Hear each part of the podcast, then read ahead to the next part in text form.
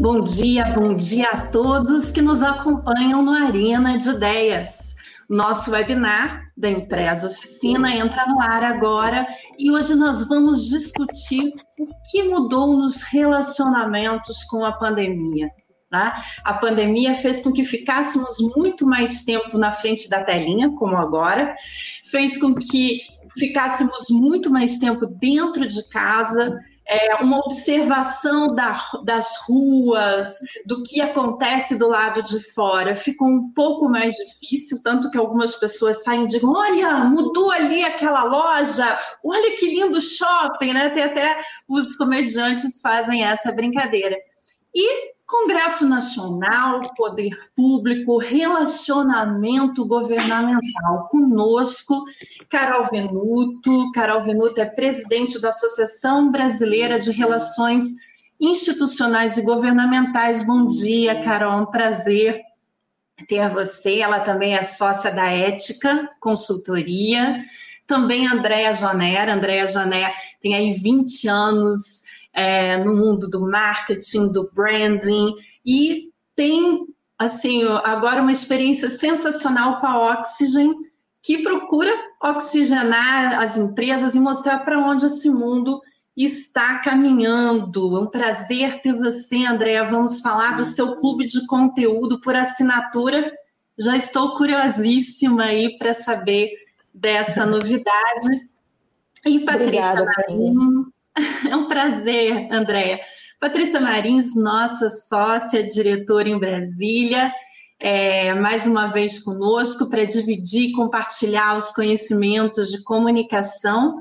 Vamos refletir então sobre relações, relacionamento em época de coronavírus, de pandemia. Muita coisa mudou e o mundo nunca mais vai ser o mesmo. Andréa Jané, você recentemente escreveu um artigo em que você falava do Zeitgeist. Né? O que é isso? É, o que, que a gente tem que fazer para manter um espírito vivo e entender para onde estamos caminhando? Bom dia. Bom, Bom dia, é um prazer estar aqui, um prazer estar aqui conversando com todo mundo. Obrigada pelo convite. É sempre gostoso falar sobre esses temas macro, né? Eu acho que época de fim de ano, a gente está todo mundo começando a pensar até numa retrospectiva desse ano que passou, já se preparando para 2021, né? Que eu, eu, eu eu, eu, até fiz uma, uma, apresentação ontem e falei, gente, vamos alinhar expectativas, né? A, a nossa, a nossa perspectiva para 2021 é que, pelo menos no primeiro semestre, ele será um 2020 parte 2, né? A gente não vai ver grandes mudanças rapidamente acontecendo, a gente está encerrou o ano aí com a promessa de uma vacina, mas a gente ainda não sabe quando ela vai chegar, de que forma ela vai ser aplicada, qual a velocidade com que isso vai acontecer. Então são muitas dúvidas ainda e que nos deixam ainda um pouco de compasso de espera aí sobre o que vai acontecer. Por outro lado, é, quando eu falo compasso de espera, é mais no sentido de, de entender é, um pouco para onde o mundo inteiro vai, porque eu acho que o, o coronavírus chegou em, em, março e mostrou que a gente não deveria. Ficou todo mundo esperando que a coisa durasse duas semanas, depois quatro, depois seis, e a coisa foi se arrastando. Acho que ali por maio, junho, muita gente entendeu que isso tinha vindo para ficar, era uma corrida de longa distância e que a gente não deveria ficar esperando por uma solução milagrosa e sim tocar a vida do jeito que fosse possível, né? E aqui estamos todos, sobrevivemos a este ano é, é, totalmente improvável, né? E, e, e, eu, respondendo a sua pergunta assim, de uma forma mais objetiva, eu acho que o Zeitgeist é ele, ele, ele é entender, na verdade, os grandes movimentos do mundo e se conectar com os movimentos do mundo. A pessoa que tem os Zeitgeist é uma pessoa que, que ela consegue ter o radar captando as grandes tendências e para onde o mundo vai. E eu acho que o segredo disso é muito simples, é a curiosidade. Eu acho que as pessoas curiosas, as pessoas que tentam provocar a curiosidade, são pessoas que acabam ficando antenadas e, e, e conectadas com o momento atual e com o que está acontecendo no mundo. É mais simples do que a gente imagina, né? Ser curioso, é, buscar informação e buscar, conhecimento, é, ser, ser, inquieto e, e buscar esse esse, esses conteúdos é o que faz a gente se sentir vivo, é o que faz a gente se sentir parte de tudo isso que está acontecendo. Obrigada, Andréa. Carol, conta um pouco é, o que, que aconteceu com os profissionais de relações institucionais e governamentais, né? Quando a gente pensa é, nesses profissionais, a gente já imagina ali o, o, cumprimentar, né? O shaking hands, o tapinha nas costas, o almoço é, com vinho, aquele cochicho no, lá atrás no, na comissão do Congresso Nacional. É, tudo mudou né, Carol? Em alguns países falam aí em telelobbying, que nunca o telelobbying foi tão intenso. Conta pra gente. Bom, bom dia aí, meninas. Obrigada Fê, pela hospitalidade por nos receber hoje. Mas, de fato, como a André estava falando, tudo mudou para gente, né? Nós, profissionais de RIGs, a gente tem uma, uma especificidade que é muito interessante porque nós estamos acostumados né, a fazer gestão de crises, a mudanças bruscas né, no nosso cenário. Então, a gente já, já tinha um, um perfil que nos ajudou bastante a nos adaptarmos a essa nova realidade. Mas, de fato, tudo mudou. Né? A gente antes resolvia nossa, o nosso mês, de repente, numa quarta-feira, indo ao Congresso, você conseguia achar todo mundo, conversava rapidinho e ia para o seu escritório fazer gestão junto ao cliente. Então, do nada, né, do dia para a noite, a gente teve que simplesmente não ter mais contato pessoal. É, a questão até, Fê, eu gosto de fazer essa reflexão porque a gente é um, nós somos um povo informal, né? A gente a gente está acostumado a abraçar, estar tá junto, pegar, né? Mas ao mesmo tempo, para nossa atividade existia também um formalismo, sabe, um, um ritual das coisas, né? Quando a gente é, não passa a ter que abrir a nossa esfera íntima também para as autoridades, existe um, um, limiar que é bem tênue, né, dentro desse relacionamento, né? Então, nós nos adaptamos, obviamente, a gente conseguiu é, vários cursos de capacitação é, para media training, de reuniões virtuais, olha que coisa. E eu fiz esse, esse media training, olha que coisa, né? A gente nunca iria imaginar isso a gente correu atrás, né, para não ficar no prejuízo. Eu costumo até brincar que a gente virou telemarketing, porque você imagina um requerimento de urgência para um, artifício regimental, para um projeto que a gente normalmente colhia ali três assinaturas rapidamente no plenário e já dava entrada, a gente está tendo que ligar para 171 parlamentares ou líderes que representem essa quantidade. Então, você imagina o tanto de ligação que a gente está fazendo e mais agora para o final do ano, a gente vem percebendo que a aderência às respostas dos nossos pedidos vem diminuindo, porque a gente sente também que a autoridade já está estafada. Imagina o tanto de ligação que eles estão recebendo, mensagem, as coisas estão acabando caindo numa vala comum. Nos adaptamos, né? não teve outro jeito. É, WhatsApp, Telegram, todos esses aplicativos foram super importantes, mas já adianto que, do meu ponto de vista, essas ferramentas não são as ferramentas mais seguras. Né? É importante ter a formalidade do RIG, a gente tem que ter reuniões formais. Eu sempre fui contra fazer almoço, cafezinho. Claro que isso acontece, mas não pode ser a regra, né? Então, assim, na nossa prática, a gente tem que priorizar a formalidade, os encontros marcados, com pauta, né? Com alguém te acompanhando. Então, já adianto aí que eu sei que isso vai ser uma tendência, mas espero que a gente consiga achar um meio termo. Muito obrigado, Carol. Patrícia, mudou muita coisa no mundo das relações públicas também, né? É, e as pessoas também agora já voltando para esse normal que dizem ser novo normal, mas é o normal, começam a fazer reuniões com distanciamento, com máscara, às vezes a voz não, não sai naquele som que a gente espera, uso do microfone. É, exige-se mais paciência, porque um pega o microfone, se for um microfone que vai passando de mão em mão, cada vez que muda passa álcool. É, O que, que mudou no mundo das relações públicas e o que, que você espera, Patrícia, para 2021? Fê, bom dia. Bom dia, Carol. Bom dia, André. Que prazer receber vocês duas aqui. É um, uma grande honra para nós. Elas acompanham muito o trabalho de vocês, sou fãzona do trabalho de vocês, então muito feliz de ter as duas aqui. Quero deixar bem bastante tempo para vocês falarem, né? Essa pergunta da Fernanda, eu acho que cabe uma arena só para eu responder essa pergunta, viu, Fernanda? Porque eu acredito que grande parte do que a gente está vivendo já estava aí, já estava dado. Se a gente for pensar só em termos de sintaxe de palavras esse ano, eram palavras que a gente já via. Né? É, a Covid, para mim, é uma grande crise de confiança. A gente tem confiança que estava dada, né? confiança em tudo, a confiança no sistema de saúde, a confiança na, na esperança, é confiança em quem somos, né? somos seres muito, muito frágeis, né? que um vírus nos coloca reféns e nas nossas casas sem saber quando nós vamos sair. Né?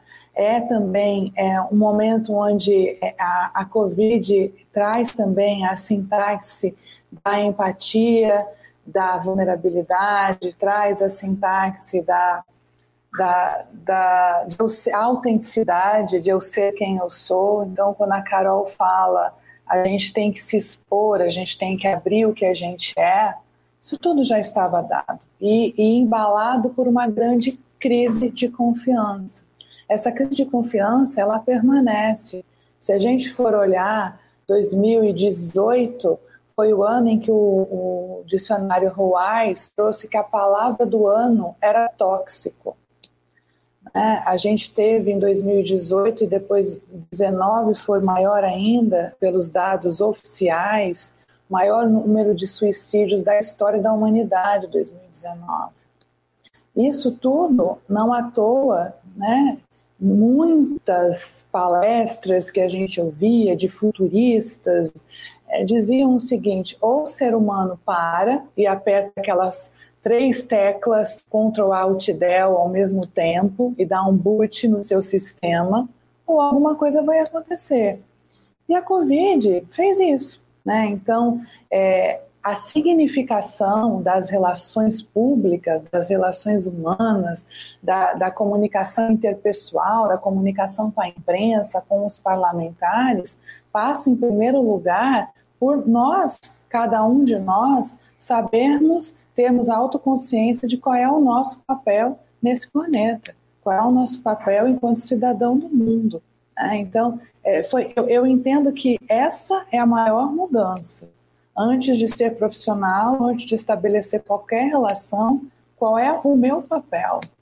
É, por isso que eu sou radicalmente contra uma, da, uma das narrativas que o nosso país foi muito é, eficiente em criar, que é a disputa entre direito individual e direito coletivo.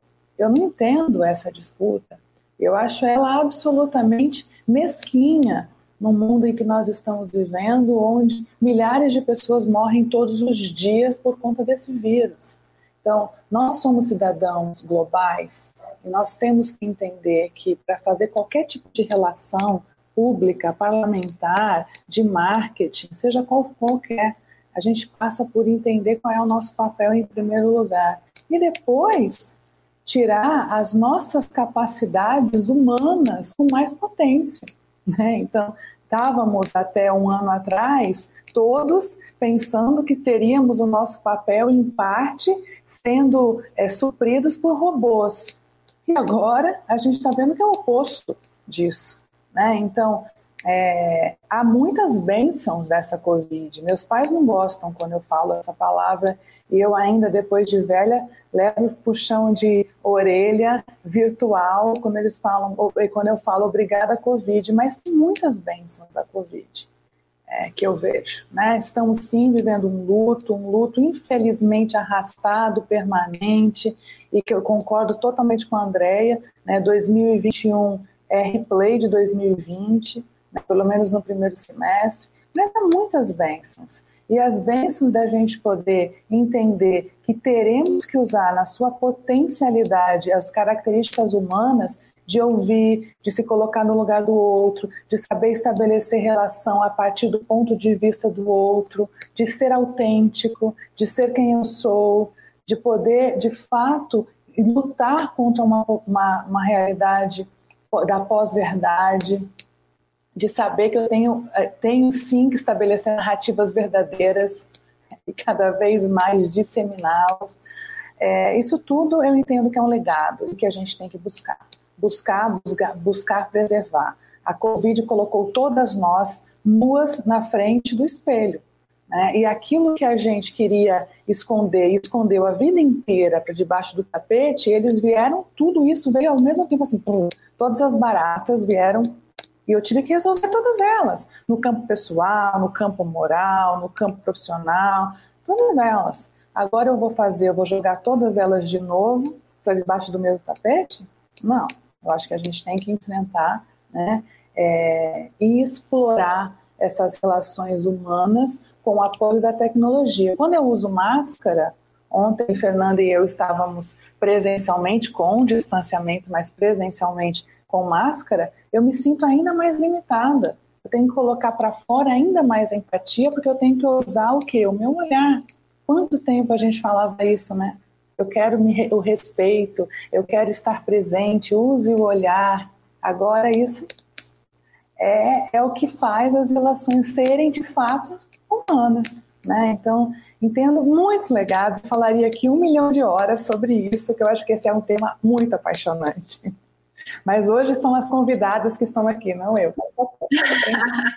é, esse, é, esse é um tema assim que eu acho que é, é muito importante. Nesse momento de dezembro, a gente está tratando disso né, Patrícia? E aí, Andréia, é, a Patrícia usou aí algumas palavras, né? Ela usou ser humano, ela usou é, direitos individuais, direitos coletivos, ela falou em vulnerabilidade, se mostrar vulnerável. É, e a gente sabe que muitos empresários tentam manter ainda e se esforçam para manter aquela postura de eu não sou vulnerável e tem uma dificuldade muito grande de mostrar eu erro, eu aprendo com meu erro, né? É, empatia, eu até fui anotando aqui, Patrícia, né? Então ela citou todas essas palavras e elas efetivamente têm amarrado, costurado as arenas desde 7 de, acho que 7 de abril, quando foi o nosso primeiro arena, até hoje.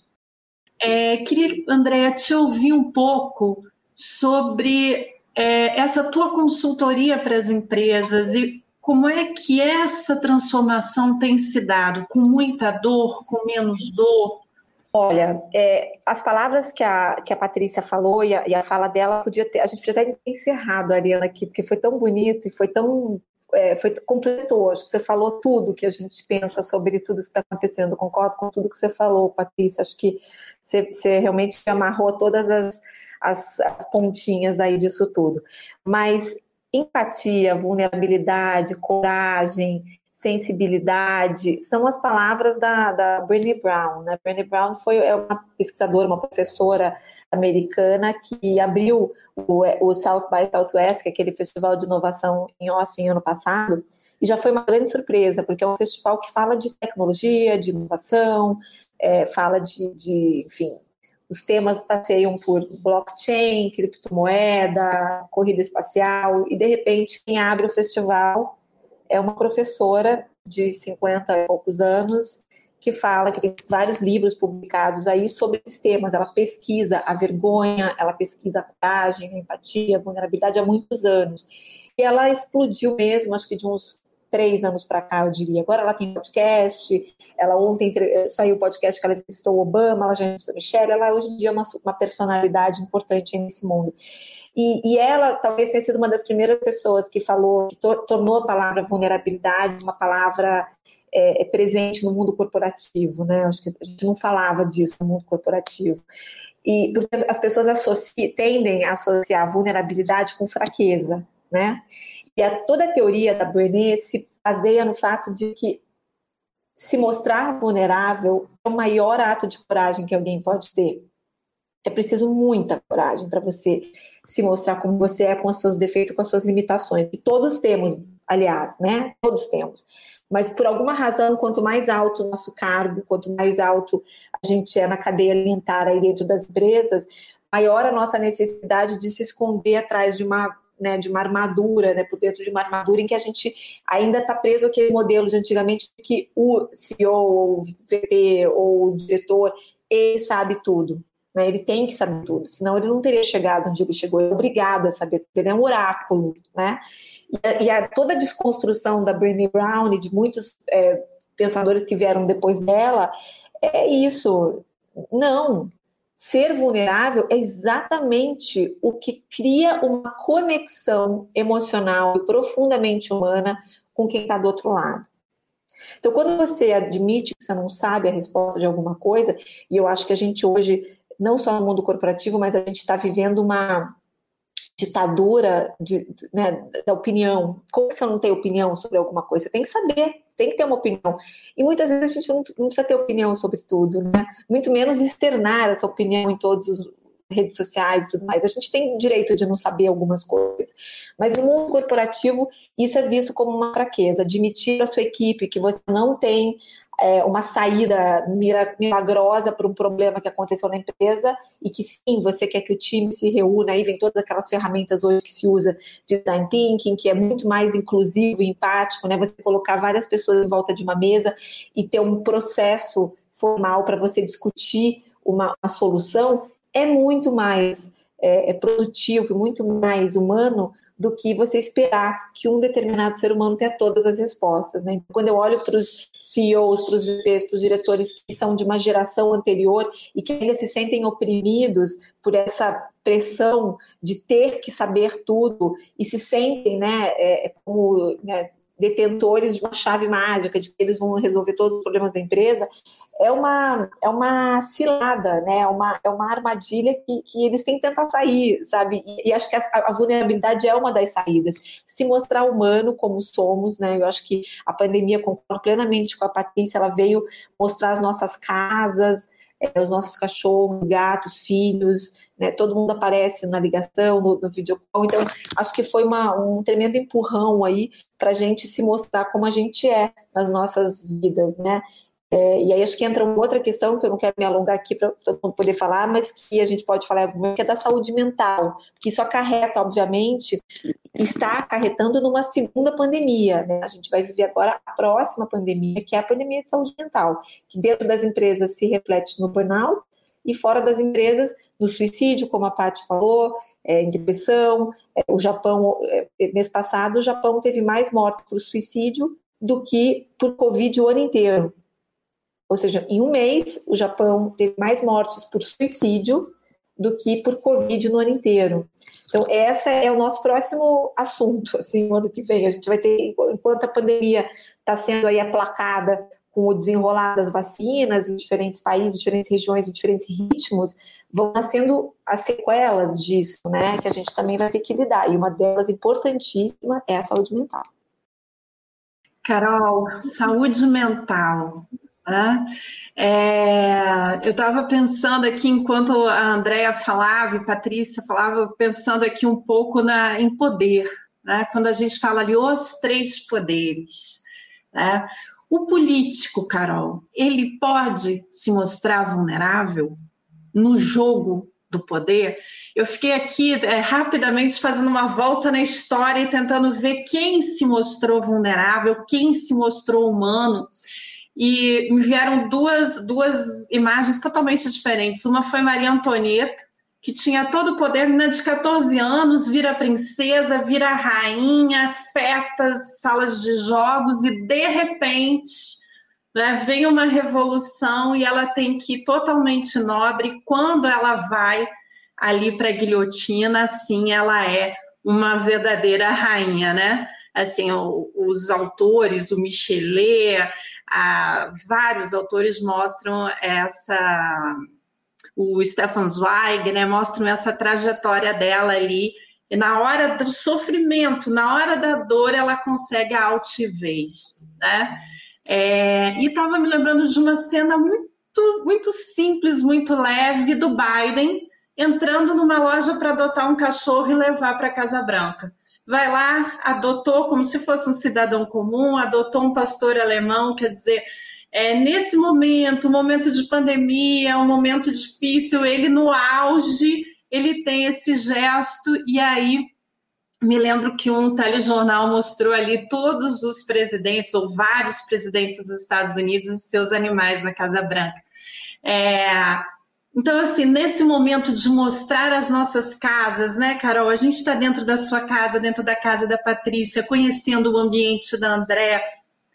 Os políticos, eles podem se mostrar humanos, vulneráveis? É possível fazer uma grande reunião de liderança em videochamada com um gato passeando pela mesa?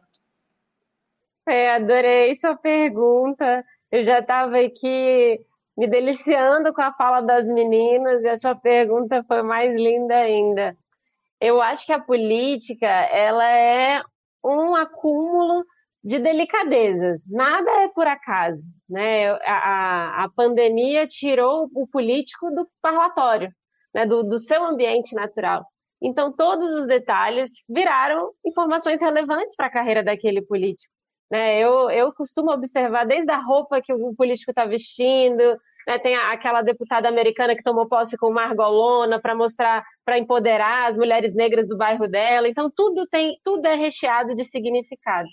Né? A gente presenciou e continua presenciando nas sessões do plenário cachorro entrando, netinho entrando na hora da votação, e o deputado falando: peraí, Fulano, peraí, é, isso foi normal, não teve jeito, é normal também para gente, vira e mexe, meu marido passa aqui atrás, então isso é normal. Eu acredito que é, é, seria desumano se a gente não compreendesse que isso vai acontecer também com eles. Não penso que eles estejam receosos de, de mostrar esse lado, é, muito pelo contrário. Né, eu acho que isso traz um caráter humano para eles, que é importante também na empatia com a sociedade de uma forma geral. Então, na hora que vem o netinho e interrompe lá o líder na hora da votação, a gente fala, ah, que bonitinho. Até o Rodrigo Maia uma vez falou, não, riu do deputado, falou que gracinha, seu filho, qual o nome dele? Então, isso Acho que foi o Enio Verri, não foi? O Enio Verri. E, isso passou a ser normal, a gente teve que se acostumar com isso, né?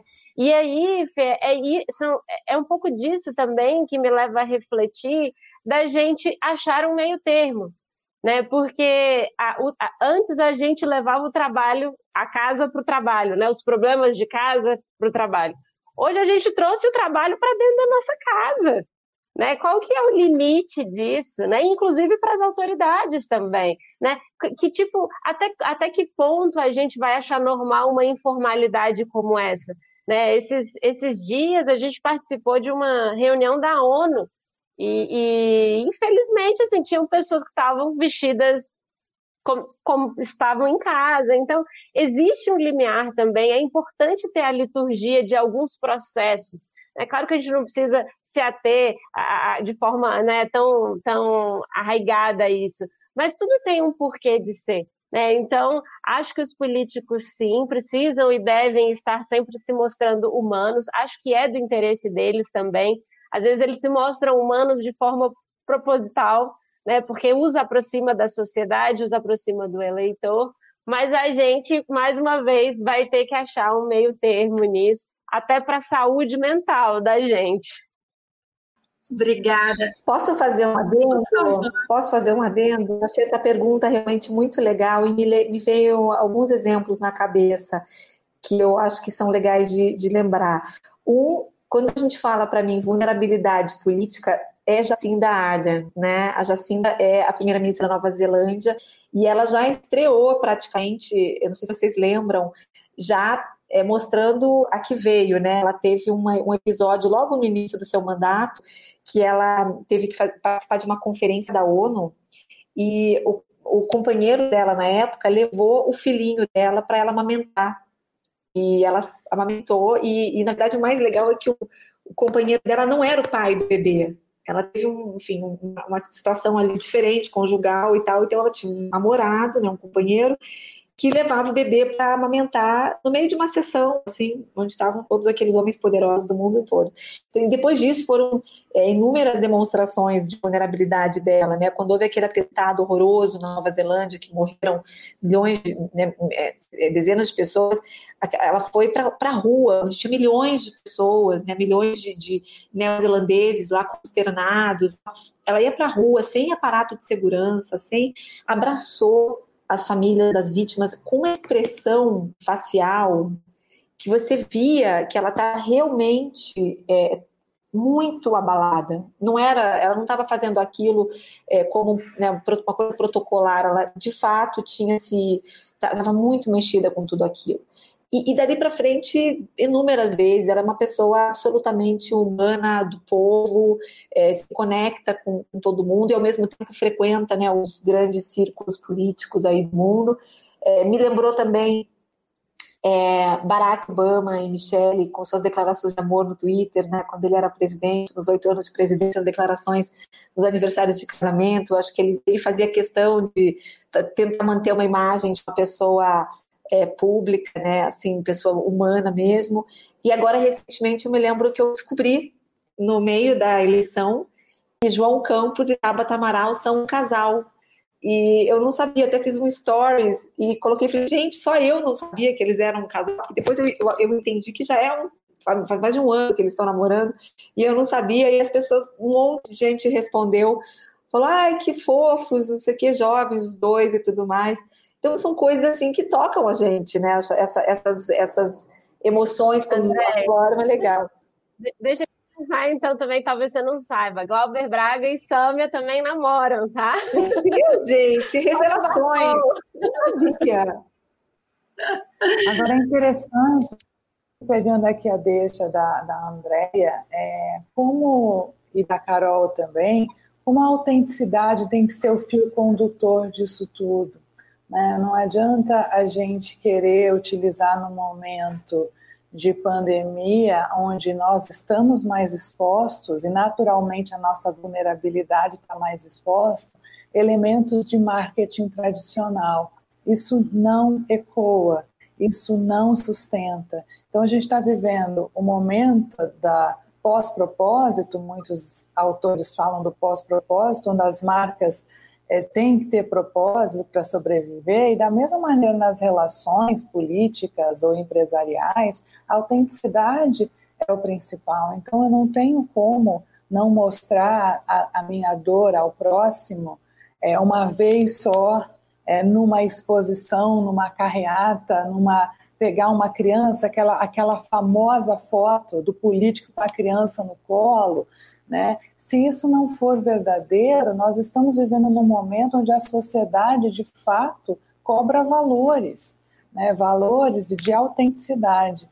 E aí é, é, é engraçado lembrar que o ano passado a, a, cena principal do Oscar foi, foi o quê? Foi a, a, a Lady Gaga, né? No piano, que ela emocionou, foi um, um momento mais incrível, foi uma cena ali de emoção, e não foi o filme, não foi o Twitter, não foi nada disso. Foi a Lady Gaga, né, ali naquela cena toda. E, e depois disso, agora, recente, né, a gente ficou emocionado com Biden, gente se emocionou muito mais com a Kamala Harris, né? Então, assim, é aquela coisa da super autenticidade que chama a atenção, né? E a gente passa a observar muito mais. E eu estava tava olhando o Twitter do Doug, que é o marido da Kamala, que também rasga de amor por ela, viu, Andréia? Que nem o Barack e a Michelle. É super bonitinho. Depois. Hoje a, gente, hoje a gente falou sobre amor, né? Corações. Chegou a gente adora quando tem essas declarações Sim, né? sim. Né? Chegou uma pergunta de Sônia Silva.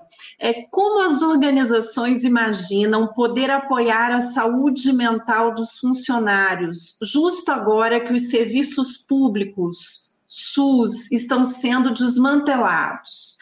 É, eu vou passar essa pergunta para você, André, mas a gente pode conversar, discutir aí em grupo também.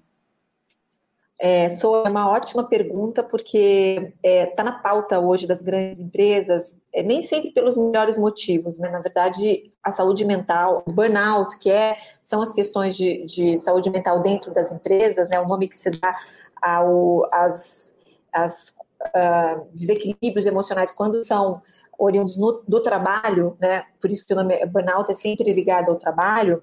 É, ele virou um centro de custo importante nas empresas, né? Ele gera muito afastamento, é, é, as pessoas faltam muitos dias, o turnover fica alto, então ele começou a ser uma linha na despesa. E isso chamou a atenção de muitas empresas. Isso já de uns dois anos para cá, e como a Patrícia disse no início, realmente nada é novo. A gente só viu as coisas se acelerarem e é, né, ficarem maiores, mas isso já estava acontecendo e estava se tornando uma, vem se tornando uma despesa importante nas empresas. Então, assim, independente da razão pela qual as empresas passaram a olhar para isso, né, seja por, por, ter se tornado um custo, seja porque as empresas estão preocupadas realmente com o bem-estar do funcionário, o fato é que estão, né? E, mas os gestores não foram preparados para lidar com isso, né? A gente, na verdade, era é, o funcionário valorizado é aquele que era profissional, aquele que chega no trabalho, abre o laptop, se loga e trabalha e deixa seus problemas da porta para fora, né? É, e isso não vai mais acontecer, porque agora não existe mais porta para fora. A gente está trabalhando dentro de casa, com os filhos estudando, a, funcionária que ajudava em casa não pode mais ir, porque a gente tem que proteger, então o, o trabalho todo está por conta da família e não dá para negar que a mulher foi extremamente penalizada nesse processo da pandemia. É, sei que a saúde mental é a próxima pandemia, mas a gente vai ter uma outra questão importantíssima nos próximos anos, que é o retrocesso feminino. Porque a gente avançou nos últimos, são parênteses, tá, gente? Porque a gente avançou nos últimos talvez cinco anos, aí a gente vai retroceder, já voltar três casinhas no jogo aí, porque a mulher, é, estatisticamente, está deixando o mercado de trabalho por sobrecarga muito mais do que os homens, tá? Muito, mas em proporções, assim, é, bizarras. Então, as empresas, por tudo isso, perceberam que agora está na agenda dos gestores e dos líderes se preocupar com o bem-estar dos seus funcionários, com o clima, né? Então, as empresas têm tentado, a gente tem conversado com várias empresas é, para entender o que está sendo feito. Muitas fazem é, pulsos né, diários, o pessoal chega no escritório, tem que, é, enfim, escolher um, uma palavra ou uma carinha para dizer como ele está se sentindo. Ao longo do dia, os gestores estão montando essas one-on-ones, né, conversas de 15 minutinhos né, é, com cada funcionário sentir se ele está bem, se ele não está. Então, tudo isso teve que entrar na agenda dos gestores. Nem todos os gestores e líderes têm facilidade para fazer isso. Não é, às vezes, uma habilidade que o gestor tem. Então, as empresas vão precisar investir em treinamento para poder colocar isso como uma habilidade, como uma, uma, uma realmente uma pauta importante dos gestores, eles vão ter que se preocupar com isso. Muitas empresas estão recorrendo também a plataformas externas de uh, apoio psicológico, nasceram inúmeras aí nos últimos anos e na pandemia elas explodiram, né? Tem o Vitude, tem o Vitalk, Zen Club, são plataformas que as empresas são benefícios que as empresas oferecem, então os seus funcionários podem ligar, ligações anônimas, ele não precisa se identificar. Muitas vezes é um help desk, né, emocional. Você liga e, e, e interessante que algumas empresas estão estendendo esse benefício para as famílias das pessoas, porque hoje, né, dentro desse conceito, nós estamos agora trabalhando com todo mundo aqui do nosso lado. Então, você pode ter um cônjuge, uma, uma um pai, uma mãe, um filho que está precisando de ajuda. Então, esse benefício também hoje muitas empresas estendem aos familiares, né? E, e, e hoje existe uma, uma, um entendimento, ainda é um entendimento é pouco difundido, preciso é, fazer essa ressalva, mas nós, na Oxygen, no, no The Mind Factor, que é um coletivo que eu faço parte só para estudar saúde mental nas empresas, o nosso entendimento é que, a, é que o burnout é um sintoma de uma cultura da empresa, ele não é um problema do funcionário. Tem muito tabu, tem muito preconceito envolvido. O funcionário tem muito, muita vergonha, muito medo de ligar e dizer que hoje ele não vai trabalhar porque não está bem. Né? Ele tem que arranjar uma desculpa, ele tem que arrumar um atestado, ele tem que dizer que ele está com dor de barriga, ele não pode falar que ele não está bem emocionalmente naquele dia. Então, a luta é para tornar isso aceito e normal e corriqueiro, e, e essa pessoa poder ser encaminhada para algum tipo de apoio, tem algum tipo de apoio do seu gestor, ou seu gestor não, não sendo. Ele, o gestor não precisa ser um terapeuta, né? Ele não precisa ser um psicólogo que vai ajudar o funcionário. Ele vai encaminhar o funcionário para algum tipo de apoio e vai é, tentar resolver isso da melhor forma, evitando que ele entre em burnout, porque depois que ele entra em burnout, é, é, realmente ele vai ter que parar de trabalhar, ter que ser substituído. Aí acho que a crise é maior. A gente tem que tentar pegar esse funcionário nesse pré-burnout. Que existem várias, inclusive aplicativos hoje fora do Brasil que usam inteligência artificial para tentar detectar esse pré-burnout, tentar pegar o, a crise antes que ela se alastre, né? Então, é, são inúmeras ferramentas que estão sendo experimentadas, Sônia, respondendo sua pergunta, porque isso tudo é muito recente, mas eu também vejo que a tecnologia pode ser um super aliado aí para poder é, levar isso de forma escalável, porque quando a gente pensa em empresas pequenas é fácil, né? Você liga ali para o seu funcionário e bate um papo. Mas quando você está falando de empresas de 2, 5, 10 mil funcionários, você precisa de recursos é, em escala, né? Perfeito, Andréa, muito obrigada. Carol, é, a gente, você diz que você tem percebido que os parlamentares já não atendem mais ligações como antes. O nosso time aqui da empresa oficina é, de Public Affairs também tem sentido os parlamentares cansados. Né? Foi um ano em que a gente teve a pandemia, um ano em que não tivemos comissões funcionando na Câmara, né? Então, como é que eu vou discutir a Seguridade Social e Família fora da comissão? Ah, não, mas tem a comissão do Luizinho que está cuidando de coronavírus e às vezes algumas demandas acabavam sendo ajustadas para passear por essa comissão ali do coronavírus da Câmara, né? Que, que avaliava as ações é, com relação ao coronavírus. É, depois vem a eleição uma eleição também é, diferente nos municípios, com essa exigência intensa de álcool, de máscaras e cuidados. É, Congresso Nacional, Executivo, né, tanto o Executivo Federal quanto os estaduais, municipais exaustos. Né? Como é que a gente faz relações institucionais e governamentais nesse momento? Como é que a gente quebra resistências? Porque ainda temos aí pelo menos duas semanas de fôlego para fechar o ano, não é, Carol? É, é isso mesmo, Fê. E eu acho que, como a gente está falando aqui desde o início, primeiramente empatia, acho que a palavra de ordem do ano foi solidariedade. E a gente busca é, é, despertar esses sentimentos né, nas bancadas. Eu acho que é sempre importante a gente fazer estratégias, né? Como você colocou mesmo, não tem comissão de seguridade social. O que, que a gente pode fazer? Ah, então vamos lá na comissão do Covid. E o profissional de RIG tem se fundado nessas estratégias. Então, de repente, se eu estou defendendo a pauta feminina, vamos na bancada feminina. Se eu estou querendo defender uma pauta de comunicação, enfim, a gente vai na Secretaria de Comunicação. A gente está criando oportunidades. Né? No executivo, eu senti que o impacto é, foi um pouco menor. Né? O, o executivo, eu acho que vai embarcar no home office de uma forma até mais rápida do que as empresas privadas, pelo menos no âmbito federal, a nossa sensação é que, de fato, o, o, os ministérios já estão até entregando prédios, porque os, os, funcionários vão ficar de casa. Então, acho que o executivo se adaptou melhor e mais rápido a essa realidade, pelo caráter também da atividade que eles exercem, né? É muito mais técnico, procedimental, né? Tem, não é tão dinâmico quanto o legislativo.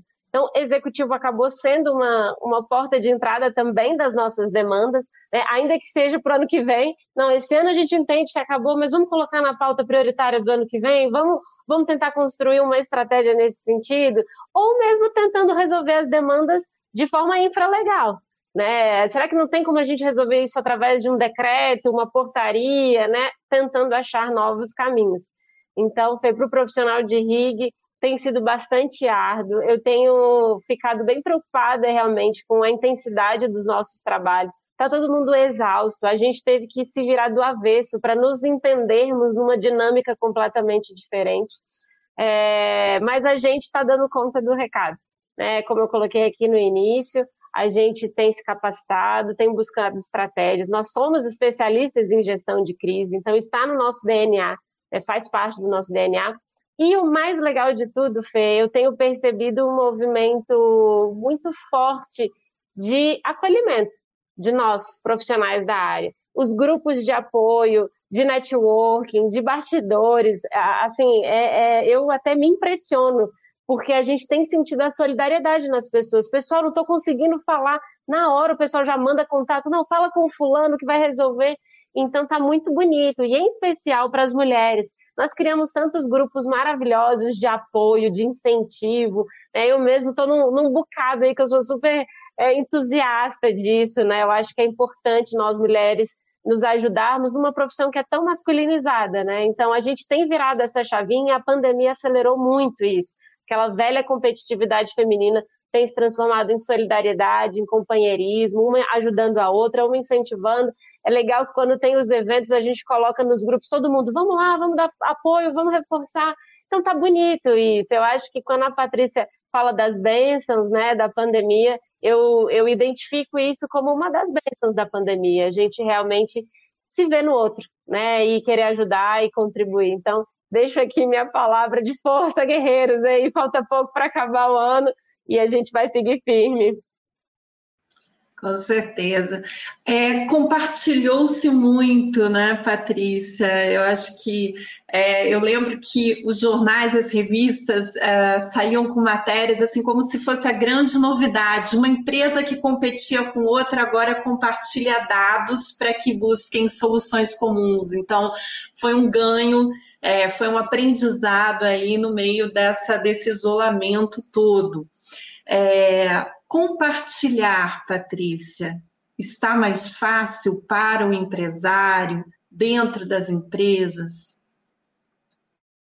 É, Fernanda, eu acho que essa também era uma é, tendência dada, né? Assim, a não competitividade mais, né? Se você viu que a pandemia uniu competidores de sangue, competidores em que se um passa numa calçada, o outro vai para outra, e de repente todos juntos, é, trabalhando pelo bem né, da, da humanidade como um todo, assim como não ter mais pudor de dizer eu não sei, eu posso aprender com você que está competindo no mesmo mercado. Então a, a gente viu várias experiências né, de cocriação de competidores, não apenas o conceito de cocriação expandido, mas cocriação entre competidores, né? É, muito pelo fato das pessoas aprenderem a dizer: estou com um problema, não sei a solução.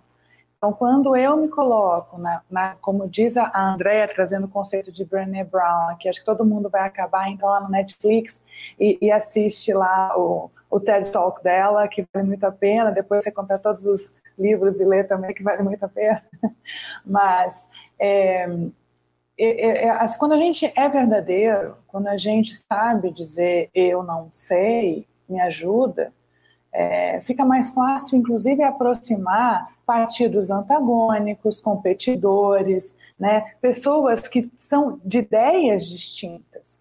Porque nós estamos vivendo também numa sociedade onde as pessoas entraram em guetos simplesmente porque elas não querem ouvir o contraditório. E quando eu não estou disposta a ouvir o contraditório, fica muito mais difícil demonstrar minha vulnerabilidade. Né? Então, não é apenas simplesmente do conceito do eu acima de tudo, mas o conceito de também eu não quero entrar num outro gueto, ou numa outra bolha, ou numa outra comunidade, porque aquilo que aquele grupo vai falar é diferente do que eu penso e eu já rechaço.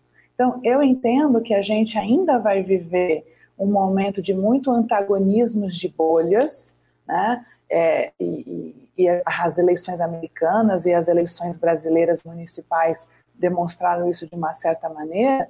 No entanto, a gente está vendo que é possível ter convergência entre as bolhas, é possível moderar as bolhas. E para isso é necessário ser vulnerável e ser autêntico. Antes de ser vulnerável, eu preciso ser autêntico, eu tenho que aprender o que é autenticidade. É muito engraçado é, ver alguns textos que estão saindo sobre as lições de 2020. Né? Em todos que eu li até agora, uma lição que é igual é nós aprendemos a escutar. Eu falei, poxa, cara pálida, que coisa, né? Nós estamos aprendendo a escutar. Né? Então a gente não sabia se comunicar. Né? Então é a máxima da comunicação. Eu comungo com você ou me comunico do conceito de comunicar, comungar algo, se eu escuto. Então, aí a gente vai para aquele princípio básico que é se eu não escuto, eu não consigo gerar conexão. Se eu não gero conexão, eu não gero empatia. Se eu não gero empatia, eu também não estou sendo autêntico. Então, uma coisa vai puxando a outra, né? Mas tudo vem ao, ao ponto de que sou eu querendo, de fato, ser eu.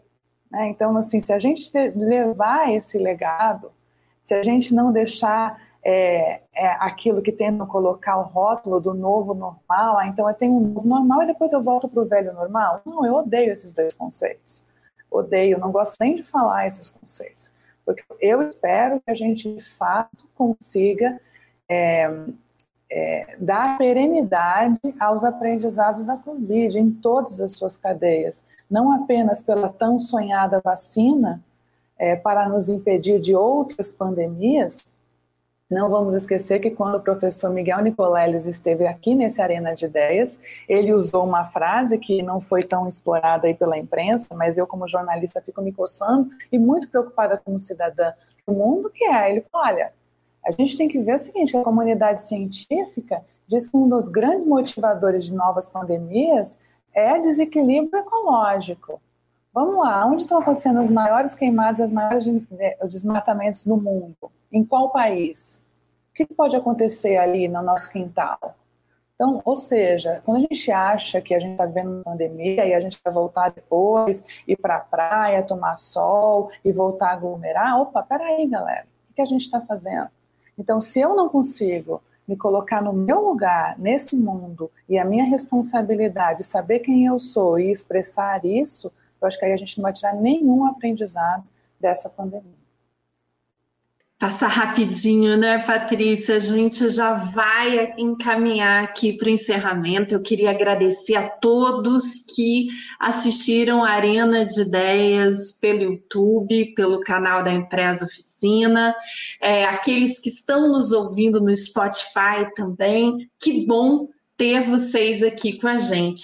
E vou deixar esse espaço agora aí de cinco minutos para que cada um possa é, deixar a mensagem final, para que cada uma possa deixar a mensagem final. Eu já me despeço, a Patrícia vai fazer nosso encerramento. Eu sou Fernanda Lambac, sou diretora de relacionamento com o poder público na empresa Oficina e foi um prazer muito grande estar aqui hoje com todos vocês. Andréia, vou passar primeiro para você.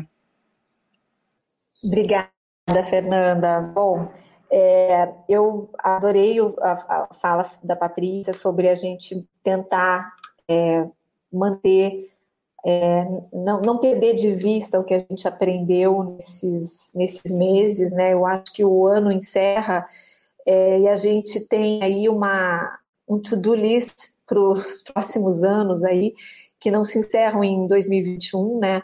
Eu acho que a gente teve expostas muitas fraturas aí da nossa sociedade, né? Tem um monte de gente que fala que é, não quer voltar para o antigo normal, porque o antigo normal não é bom, né? Então vamos, vamos aprender o que, que a gente pode melhorar.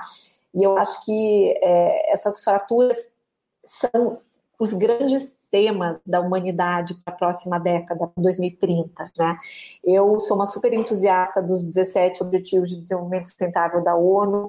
É, acho que os europeus são muito mais é, avançados nessa, nessa busca né, pelos, pelos ODS, eles estão mais comprometidos com isso. Aqui no Brasil a gente ouve falar muito pouco disso, né, dos ODS, são poucas as empresas que se conectaram com um ou mais objetivos e trabalham para isso. Né? E eu sempre falo, gente, já existe uma agenda 2030, não precisa reinventar a roda, vamos se conectar e ver o que, que a gente pode fazer para todo mundo coletivamente é, trabalhar em, em, em cooperação. Né? Eu acho que também cooperação deveria ser um, uma, um dos legados aí de, de tudo isso. Eu acho que é, a gente, eu espero que a pandemia tenha é, erguido a barra no sentido da consciência coletiva, né? Que a gente tenha, todo mundo esteja mais atento aos grandes problemas que o mundo vai enfrentar até 2030, pelo menos. E eu acho que um deles é a desigualdade, a gente não pode fechar os olhos para isso. Abriu-se um abismo agora, digital, cultural, econômico, que a gente vai ter que, essa conta vai vir. Está todo mundo agora na corrida pela vacina, mas assim que as coisas, a vacina começar a ser aplicada, as coisas começarem a voltar, a gente vai precisar endereçar isso aí. São crianças que ficaram sem, sem frequentar a escola, milhares de desempregados, milhões de desempregados que, que ah, nos Estados Unidos, nos Estados Unidos, um em cada quatro desempregado americano já passa fome. Já passa fome nos Estados Unidos, gente. Então você imagina isso na Índia, no Brasil, em outros países que não têm essa mesma é, condição. Então, acho que a desigualdade é um legado para a gente pensar. Diversidade foi um assunto que a gente tratou esse ano, veio à tona assim, de uma forma aos trancos e barrancos, que a gente avançou mais do que regrediu, acho que foram tragédias como George Floyd, como a história do Carrefour, como tantos outros casos, mas que serviram né, como uma maneira de impulsionar esse tema, acho que isso foi muito bom. Acho que as mulheres são um assunto que a gente vai precisar tocar ano que vem, sobre como a gente vai ajudar essas mulheres, não sei, a empreender, alguma rede de apoio, porque vai ser difícil voltar para o mercado de trabalho. Acho que saúde mental é outra pauta muito importante que a gente vai ter que endereçar nos próximos anos. É, a questão da globalização versus economia local. Acho que a gente está vivendo aí um talvez um, uma inversão nesse processo de muitas décadas de globalização. Talvez a gente agora se volte mais para o consumo local, para as economias locais, uma crise de suprimentos que a gente vai viver nos próximos anos aí, de supply chain mesmo. Muitas coisas não simplesmente desapareceram, a gente não consegue avançar. Acho que a gente vai precisar desenvolver um novo jeito de trabalhar que seja um trabalho remoto diferente desse que a gente está vivendo, porque isso que a gente está vendo não é trabalho remoto, não é home office, isso é trabalho na pandemia, é diferente. A gente precisa aprender a trabalhar de um jeito assíncrono, é, com confiança nos times, é, autonomia, né? E, e, ética na tecnologia, acho que essa é a última pauta que eu queria deixar aí alerta para todo mundo. A gente vai precisar endereçar essa questão também nos próximos anos, que é como os nossos dados estão sendo utilizados pelas grandes empresas de tecnologia. Acho que com isso eu deixo aí meus grandes abas abertas para a gente é, prestar atenção no próximo ano e que a gente consiga avançar nesses campos todos aí. Obrigada pela oportunidade, foi um prazer. Cada aba é uma arena para o ano que vem, viu, André? Carol, vou passar para você. Lembrando a quem nos assiste de se inscrever no nosso canal e acionar o sininho. Não esqueçam, minha equipe aqui está pedindo, tá bom? Carol. Obrigada, Fê. Nossa, a Andrea foi falando, eu fui até anotando aqui, porque ela me fez turbilhar um monte de, de pensamento. Agora eu vou ter que falar tudo que eu pensei aqui rapidamente. Esse é oxigênio, viu, Carol? Esse Exato. é oxigênio. Fazer o meu chance, entra lá, oxigênio. E aí você. Impressionante a mulher. Você estava tudo preso na cabeça, foi a aula de ontem, foi só isso. Mas foi muito legal, porque, nossa, trouxe aqui um monte de reflexão importante. Foi muito legal bater esse papo com mulheres incríveis como vocês. Eu concordo com tudo que foi dito aqui. Eu até achei curioso vocês falarem da Brené, porque eu assisti o TED Talk dela no Netflix uns, alguns dias depois da, da, do isolamento, da pandemia, da decretação, e foi tão fundamental para mim, porque eu estava exatamente naquele momento de desespero, meu Deus, o mundo, o que, que vai acontecer? E, e esse TED Talk realmente me fez ver, ok, tudo bem eu estar com medo, tudo bem eu ser vulnerável, vamos, a gente vai sair juntos, né? Então essa questão da vulnerabilidade é muito importante e, e dentro do que a Patrícia falou também, nos reconhecermos, né? Dentro dessa vulnerabilidade. É, eu acho que também a diversidade que a André colocou foi muito importante. E eu destaco aqui como foi importante equipes plurais, diversas, né, com perfis diferentes, porque nós fomos impostos a uma realidade completamente diferente. Então, equipes multidisciplinares conseguiram se adaptar melhor a esse momento, a nova realidade. Que bacana que a, a Andrea trouxe isso. E, e, também a questão da ética na, na, na tecnologia. Eu até já tinha anotado aqui para deixar isso de reflexão também. É, a gente foi imposto numa realidade virtual de uma forma aceleradíssima e a gente não estava preparado para isso. É, como a gente precisa de mais cordialidade nas redes, né? Como a gente precisa de um comportamento mais humano, né? Fora do, do computador, do virtual. É, então, acho que essas são as reflexões aí que eu deixo para vocês também. Muitíssimo obrigada pelo convite, adorei estar aqui com vocês. Deixo um beijo aí para todo mundo que está nos ouvindo também. Patrícia, com você. Obrigada, pessoal. Nossa, é incrível, Carol. Adorei, adorei. Aprendi muito com você. Andréia também. Meu Deus, aula. A gente teve aula de oxigênio aqui, pessoal. Ela deu uma palhinha do que ela faz, esse trabalho maravilhoso que ela faz com a oxigênio. É, eu queria agradecer demais, agradecer pela condução da Fernanda, sempre abrilhantando aí com muita delicadeza também nessa condução do Arena é, dizer para vocês assim que as meninas já fecharam esse arena. Tem dois pontos só apenas que eu queria trazer, é, que é um que eu acredito que a gente vai continuar tendo muito que repensar em relação à qualidade das nossas relações. É uma, é, as relações estão sendo construídas num modelo online é, e, as, e, ao mesmo tempo, nós estamos muito carentes das relações pessoais. E sendo o Brasil um país muito relacional, né, isso tem feito com que a nossa saúde mental tenha ganhado contornos ainda mais dramáticos. Então, acredito que isso também entre para a nossa agenda, esse cuidado nesse relacionamento virtual, é, esse relacionamento pouco, do pouco abraço, quantas pessoas, né, os nossos idosos que nós gostaríamos de estar junto e que não estão, né, os nossos jovens que estão tendo que fazer aula online e se privando do relacionamento do dia a dia, as relações conjugais, né, as relações, né, a qualidade dessas relações, eu entendo que é um tema há muito a se a ter no nosso radar. E o segundo ponto é em relação à guerra de narrativas. Nós, é, esse ano nós somos testados muito após realidade. Né? E, e, muitas pessoas, é, eu, eu fui no, na dermatologista outro dia e ela me perguntou: você acredita que houve fraude nas eleições americanas? Eu, como assim? É, você acredita nessa tese? Ela, lógico que teve fraude. Eu falei, gente, mas existe alguém que pensa isso? Falei, se tivesse fraude, a diferença de votos não seria tão grande, não é? é teve recontagem já na Geórgia, né, duas vezes.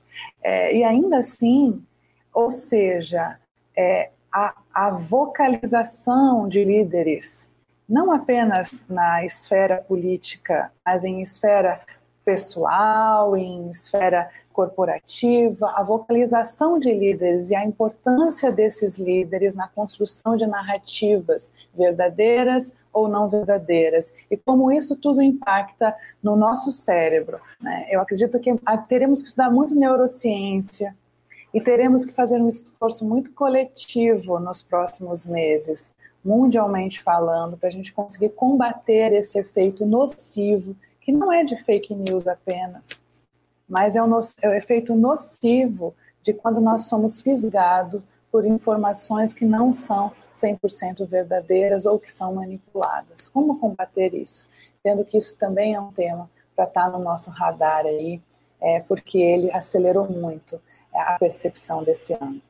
Eu ficaria aqui a tarde toda, o dia todo com vocês, mas a gente volta semana que vem, terça-feira, às nove e meia, vai ser uma arena muito especial, porque vai ser o arena é, que nós vamos falar um pouquinho sobre todos os arenas do ano. É o nosso Arena Fechamento 2020. Então eu conto com a sua audiência quinta-feira que vem, dia 17 de dezembro, às nove e meia. E você que está agora conosco pelo Spotify, pelo nosso podcast, eu me despeço de vocês. Até mais, pessoal. Até quinta-feira que vem.